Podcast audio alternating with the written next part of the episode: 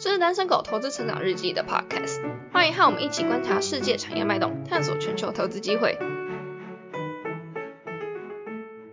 上集后段我们聊到 Elon Musk 的个人魅力和特斯拉加速世界往永续能源发展的理念，吸引了无数有志之士来到特斯拉跟随他一起打拼。在 Elon Musk 之前，最受世人推崇的科技巨头是 Steve Jobs 和他的苹果。Steve Jobs 他专注在做出最好最美的产品。而苹果的品牌理念是 Think Different，但 Elon Musk 和他的公司完全是 Next Level。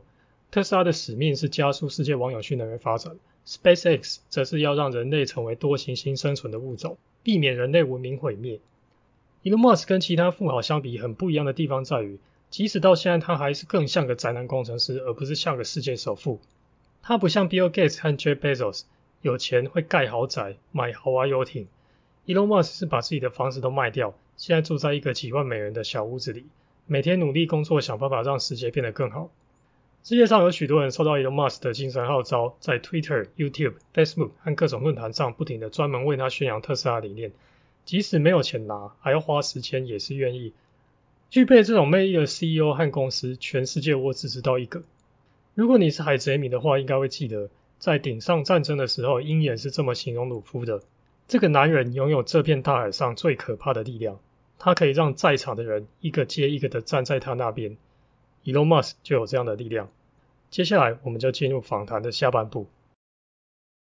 而且他是不是就如果叫员工去做什么事情，你一定要马上去做，然后要赶快去想出办法来解决。之前我们在交车地狱的时候，温哥华遇到很大的瓶颈。那当时伊朗马斯有打电话跟我们，就是询问我们需要什么的帮忙。说后来他有问我说，在长远的角度来讲，我们需要什么样的帮忙？那当时我们有告诉他说，我们需要有一个交车中心，因为当时我们的交车部门是跟业务是合并在一起的，变成说我们需要用到旗舰店的店面去做交车的动作，基本上是没有办法去容纳说既要交一千多部的车嘛。那后来他有派应该是会计单位的一个一个比较资深的人过来看，我们去精算一下，我们需要腹地要多大，需要多少人力，需要多少时间去交这么多的车。他应该是会计吧，他就告诉我说，他觉得伊朗还不错，因为他说他们每个礼拜都要跟伊朗开会，什么他说他觉得伊朗很酷啊，但是他说跟他开会一起的主管什么，他们都很害怕。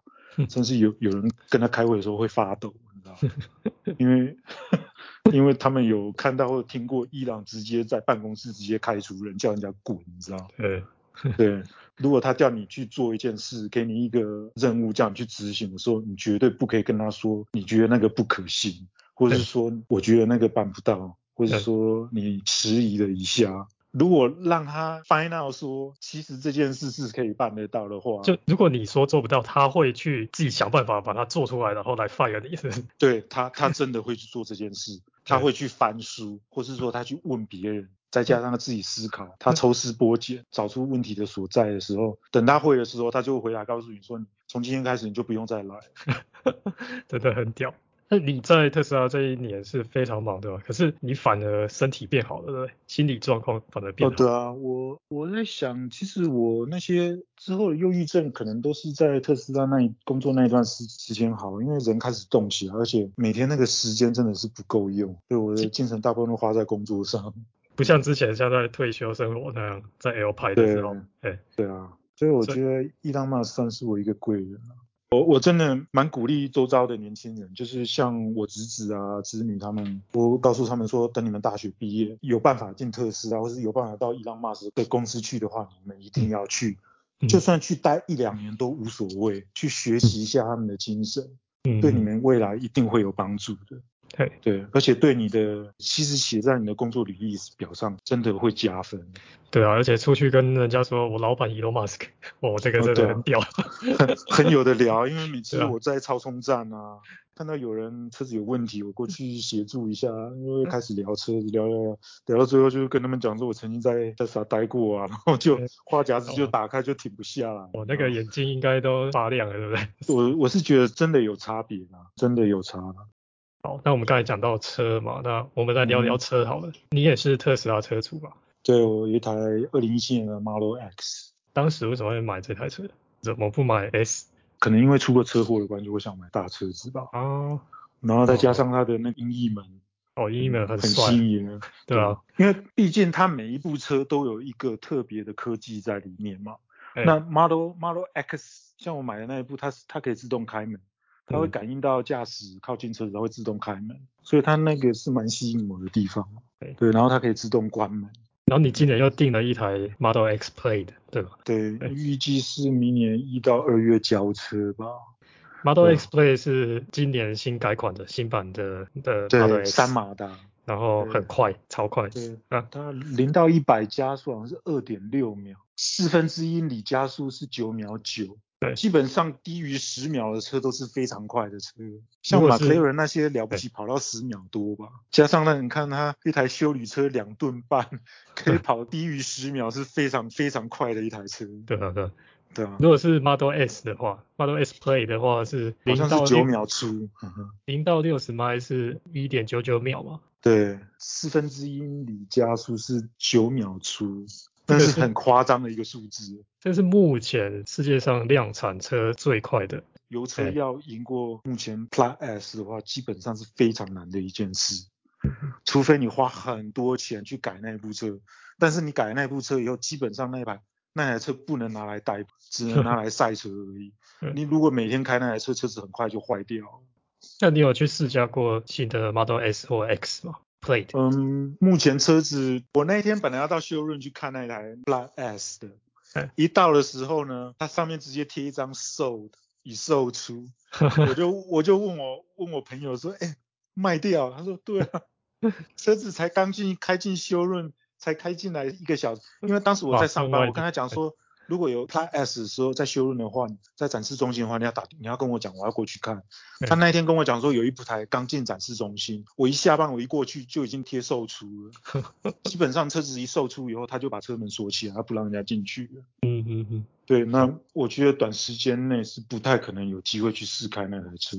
现在特斯拉真的是对超好，车子就是譬如说有人订了不想拿车，基本上你秒不拿，直接对，直接就有人牵走。今天刚好是季末结束的隔一天嘛，嗯，我早上有联络我以前的同事，他说他们基本上温哥华没有任何库存车，全卖完了。投资有风险，但是我觉得特斯拉的股票是可以买对的，因为他只要交得出车，他一定会赚钱。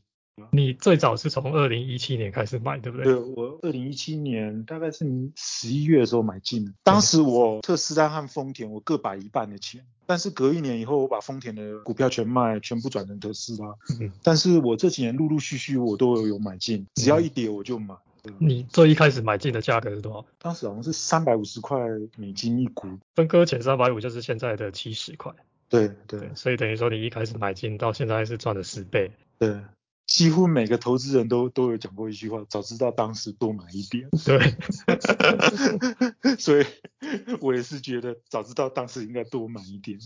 那你当时在特斯拉生产地域跟交付地域那时候公司有点快倒的样子，那时候你有没有想过要把你手上的股票卖掉？没有哎、我一直想说把它留着，当时股价震荡，你不心里不会觉得有点，而且你其实本身也还好。你本身还看得到里面是的确有问题。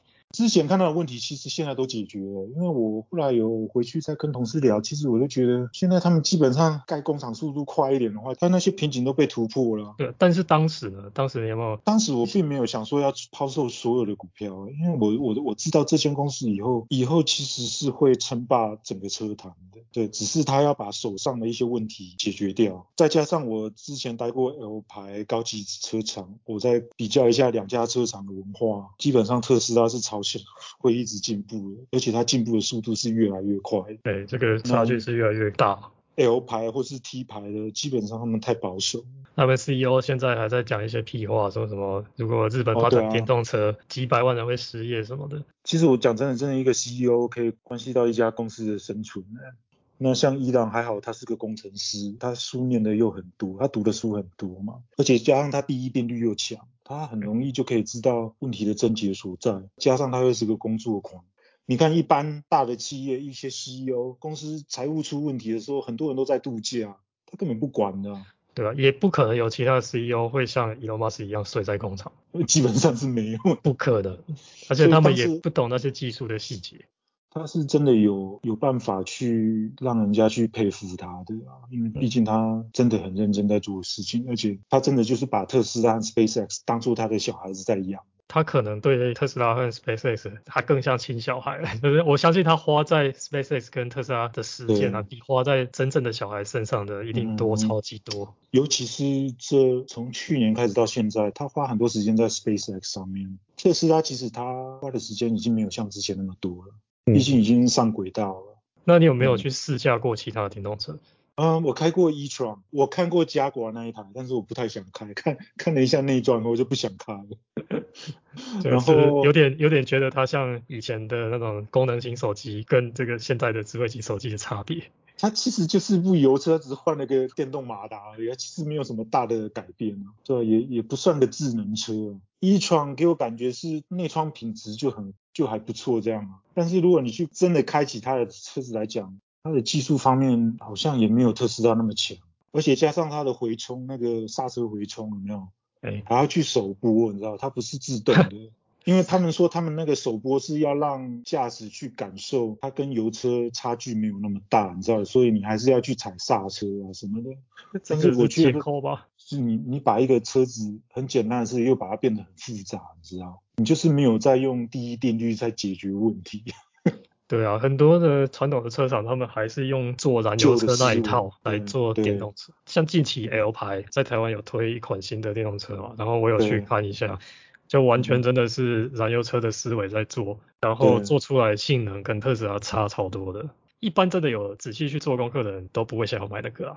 对，今天早上我表弟他住在台台湾嘛，他住台中，因为他也是开 L 牌的，然后他就传了链接给我，然后我就看到 L 牌的电车，我就说，哎，你去试开看看，去试开，反正不用钱。他说他会去开，他说好像定价是一百六十几万嘛，其实价钱来讲还一六九吧，我记得。对，一六九，对我觉得价钱还 OK 的，但是我跟他讲，我说你你试开完以后，你再去特斯拉试开。你再告诉我你喜欢哪一台，哎，然后我跟他讲说百分之百我会觉得你会觉得特斯拉好开，一定的啊，对啊，对，然后他说他他会去 follow 啊，电动车我还开过 Leaf，还有现代的那个什么 Ionic 是不是？他那个电动车，嗯哼。这两部车我都是在特斯拉在特斯拉工作的时候开的，因为之前的车主就是开这两部车去换 Model 三的，尤其那个 Leaf 超多，还有 B N W i 三，i 三刚问世的时候我就去参加过他们的发表会，当时觉得车子还不错开，可是后来开了特斯拉以后，很多特斯拉 Model 三的车主全部都是开 Model 开 i 三来换的。哦哦，先跟听众讲一下，就是特斯拉你可以用自己的旧车去换购，等于说帮你呃帮你去处理掉这个旧车子，对，帮你卖给二手车商。对，然后你用折旧的那个价位去抵你买车的价钱，那你就付价差而已。对，所以有很多这种呃 i 三的啊，然后 Leaf，然后还有 Ioniq，然后都开去换特斯拉这样。基本上油车德国的那几家车厂真的是一股票人都会去换特斯拉来开，从 P 到两个 B，还有 A，还有 V 开头的，你想得到的欧洲车，我之前在特斯拉都开过。然后还有那个英国的那个做越野车那个牌子，我觉得他们都是特斯拉的爱好者，因为开他们家车子来换的人真的很多。所以你也是觉得开到现在开那么多还是特斯拉最好？我们家曾经是德国 B 厂牌的爱好者，像我父亲他就开过三代的七开头的系列。以前我刚踏入社会或是刚念书的时候，家里也是开三开头的车子嘛，嗯，就是我和我妹妹各有一台。然后之后我们是投入 L 和 T 的怀抱，日日系车厂，德国车、日本车，从油车开到油电混合，再开到电车。我们不会想再回头了，对吧？那你爸爸呢？他有开过我的油电车，他觉得还不错。对，他就是很好奇说为什么那个车子那么安静，但是他没有，他来不及坐我的电车。对，嗯哼，对啊，所以很遗憾就是他没有机会可以坐得到特斯拉。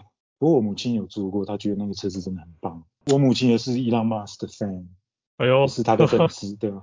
很难得啊，因为在他这个年代的人，战后婴儿潮的。因为我知道一般年纪比较大的人，拥护燃油车的人比较多，观念上但是难以改变。我母亲常常告诉我，我像我妹，因为我妹住在家属，她就说有钱你真的要去买电动车，那个是对后代子子孙孙有利的东西，一定要去要去用它。而且加上她说，伊隆马斯克真的很聪明，对你妈真的是很有眼光，很不容易。他会去看一些财经的书嘛，他说这是未来的趋势。哎，你妈妈现在几岁啊？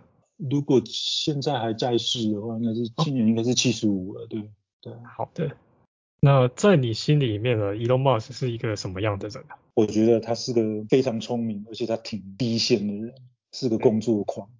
然后他曾经又为我的工作团队排除所有的障碍，就是要让我们成功。所以再加上因为我车祸的关系，到后来我进了公司以后，甚至到到网络的工作生涯上面，其实我觉得他是我的贵人啊，所以我觉得我很感谢他。如果有机会能够遇到他，我会说，我会说 Thank you Elon for hiring me back in the days, back in 2018。我会非常感谢他。虽然离开了特斯拉，我觉得还是有办法去向大家推广他的使命嘛。毕竟我是个车主，帮我推荐的车主就已经有高达八九位。嗯，很多都是朋友啊，他们对对电车之前都是一概不知的，都是因为我的关系让他们重新认识了特斯拉，甚至他们也是成为伊朗老师的 fans，对啊。然后他们他们有时候还会来问我说，为什么那么多人很讨厌特斯拉，甚至讨厌伊朗马斯？是他们毕竟他们做的事是是去改变整个世界，你知道为什么这些人就是不想要改变？那你有没有想说要去参加呃特斯拉的新车发表会或是股东会之类的？呃，如果之后没有疫情之后。去年十月，我们有一个全球的车主聚的，就是车主的活动，要在那个比利时召开，可是因为疫情的关系，全部取消了。那今年的也取消，所以下一次的全球车主聚会应该是明年。因为我是我们这一个呃温哥华这一区的成员嘛，之后我可能会跟我们的那个会长询问一下，看明年会在哪里，我可能会去参加。所以伊隆马斯会去吗？我知道上一次是在 L A，他有出现。我们当地俱乐部有一个女生，她她有去，她是台湾人，她之前跟我一起去试开一创，我们我们偶尔会去试开一下其他厂牌的电车。我之前有想说要去开一创，有你可以去试开啊，其实我觉得多多开啊。我有预约啊，但是后来就疫情，我只是想要去体验一下传统的燃油车厂到底有多差这样。对，基本上我觉得他们有很非常大的进步空间啊。其实讲真的，特斯拉它收集的数据太多了。他从二零一四年第一台 Model S 交给客户，他就一直在收集这些车辆的数据，你知道嗯，基本上传统车厂不太可能赢得过他们，因为二十一世纪，你如果要掌控掌控你的产业的话，你就是要掌控数据。像农业社会，你想要掌控整个农业社会，你就是要有地嘛。那你要掌控二十世纪，你就是要掌控石油。现在这个世纪就是掌控你的 data。对你只要有 data，是胜过你的竞争对手。那你最后有没有什么话想要跟听众说的？如果各位有想要考虑买电动车的话，我觉得目前只有特斯拉是唯一的考量。但是我还是觉得大家可以去多开看看其他厂牌的电动车。但是我觉得你们还是觉得特斯拉还是远超过其他厂牌的。但是不是因为我是一个特斯拉粉的关系，是因为我曾经在汽车产业待过。我看过曾经叱咤风云的龙头，看现在呃市值超越过其他车厂的特斯拉，我觉得相比较下，今天特斯拉会成为市值那么高的公司，不是没有原因的，因为它有伊朗马斯，还有他伊朗马斯愿意付出一切支援他第一线的人员，去让他的 team 可以成功，不是没有原因的。我是觉得特斯拉股票是是可以值得投资的，但是是摆以摆长远的，我是不建议去短期去操作的。我认识有一些车主，他们曾经一口气出清所有的股票，因为他们觉得时机到了，可是后来他们都跟我讲，他们很后悔。对，如果大家有考虑到要买特斯拉的话，其实我觉得 Model Y 非常值得等待。对，因为在国外 Model Y 是非常热卖的一台车。但台湾要买到 Model Y 可能还要很久，可能要到明年。对，要等到德州线正式上线，那些产能要到一个程度的时候，车子才有办法都运到台湾去。但是我觉得非常值得等待，因为我有开过，我嗯，我之前回去找我同事，他们有有有让我开一台 Performance 的 Model Y，真的感觉不错，真的很棒，那个感觉真的超越过 Model 3，他又把那个制车的一个科技又往另外一个另外一个层级往上推。你这样讲，害我好想换 Model Y 哦。嗯，可以等啊，我觉得不错，真真的是好车子。因为我我知道台湾很多 Model 3的车主都有想要换 Model Y。那国外 Model Y 一车难求，有人把旧的车子拿出来卖，可以卖的跟现在新车一样的价钱，因为新车要等到明年夏天才能交车。我有看过，好像 Play 的，呃，卖二手，他买一两个礼拜而已，然后把它卖掉，结果卖比原价高。我相信，现在一车难求，买得到车就要偷笑。好，那今天很高兴能够跟 Alfred 聊啊，我想他的故事能够呃多少给现在生活可能遇到一些低潮的人一点激励。呃，虽然我们不是像 Elon Musk 这样的天才，但是有梦想的话，还是应该勇敢去追求。对，而且不要放弃。对，不试试看怎么会知道？好，那如果你有想要问 Alfred 问题的话，可以私讯或者是留言，那我再帮你转达。这集 Podcast 就到这边，那我们下集再见，拜拜。拜拜。如果喜欢我们节目的话，请帮忙留下五星好评，在 Facebook 看 YouTube 搜寻“单身狗投资成长日记”，可以找到更多丰富的内容。感谢您的收听，我们下期再见。